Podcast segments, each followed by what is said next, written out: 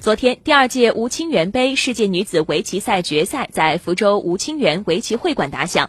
王晨星与崔晶两位女将上演中韩大战。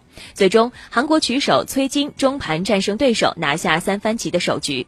首局比赛的前半段，两位女棋手不相上下。转折从八十四手开始，崔晶直白抢到关键一手，使王晨星后续压力愈发的加大，并出现了误算。最终，王晨星中盘投子告负，崔晶获得了首局胜利。